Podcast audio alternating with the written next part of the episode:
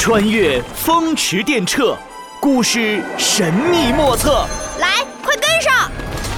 很冷很冷的冷知识。第二集：古代的冰淇淋和空调房。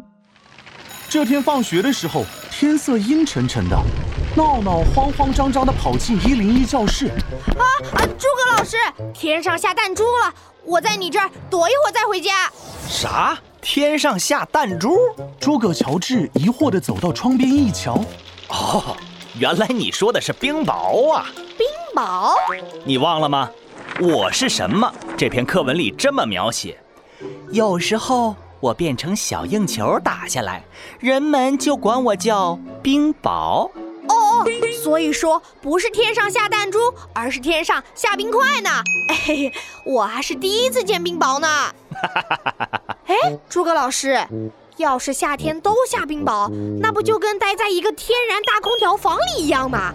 哇，那得多爽呀！哎哎哎，给我打住啊！那可不行，冰雹可是一种自然灾害，对农作物的收成还有人们的生活影响很大呀。不过你说的空调房，古时候还真有呢。不仅如此。古时候的人过夏天，冰淇淋、冰箱、风扇这些东西一样也不少啊！哇塞，古时候也有这些？不会吧？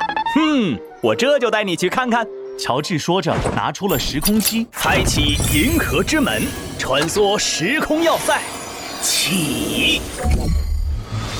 时空机带着两人穿梭到了清朝，降落在一个热闹的集市上。魔法手杖，光芒万丈。变！一阵金光过后，诸葛乔治和闹闹变成了留着长辫子的清朝人。别打火了！烈日当空，两人在街市上走了一会儿，便汗流浃背。一看见冷饮店，闹闹就走不动道了。天哪，太热了！我好想吃冰淇淋。冰淇淋？哎，你别说，还真有。诸葛乔治带着闹闹走进了冷饮店。有客到，您二位里面请。今天吃点什么？呃，我看看啊，冰酪、琥珀糕、冰镇莲子汤。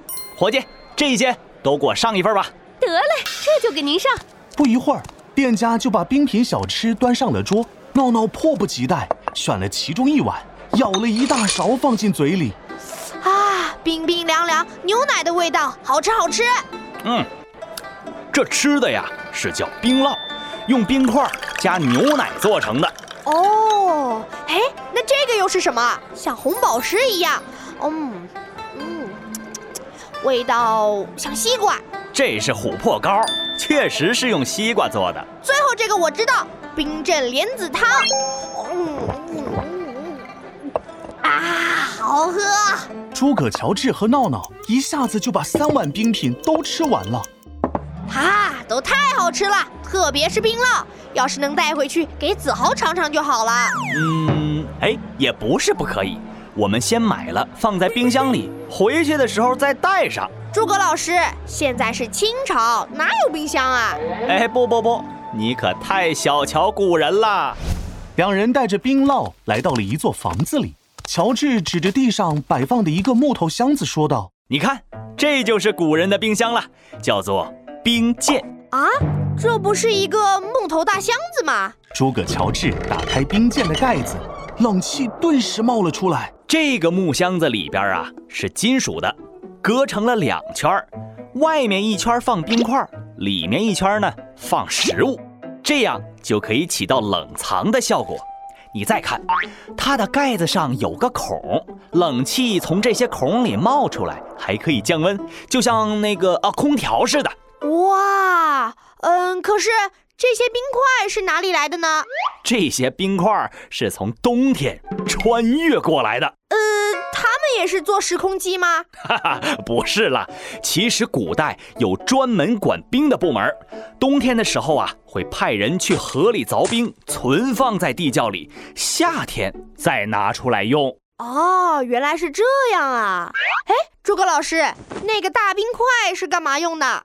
哦，原来屋子里的正中间一个大托盘里正盛着一大块冰，而旁边还有一个装着好多扇子的机器。哦，这也是古人用的空调哦。这个机器叫做扇车，可以用水流带动这些扇子，扇子扇着冰块，冷气就可以传遍整个屋子了。哇，这也太神奇了吧！更神奇的还在后面，跟我来。诸葛乔治带着闹闹穿过一条长廊，来到了一个小亭子，一串串水珠正淅淅沥沥的沿着屋檐滴落下来。咦，怎么突然下雨了？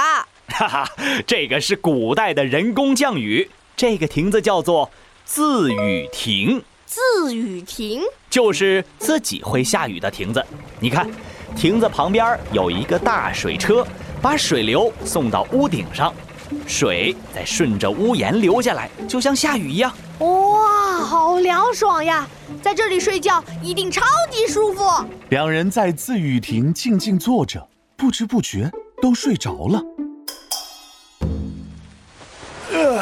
嗯，闹闹，闹闹，醒醒，咱们得回去了。斗转星移，时空穿梭，嗖！两人乘坐时空机回到了一零一教室。酪有点融化了，我还要去子豪家呢。哎，哎，有了，诸葛老师，借您的小桶用一用。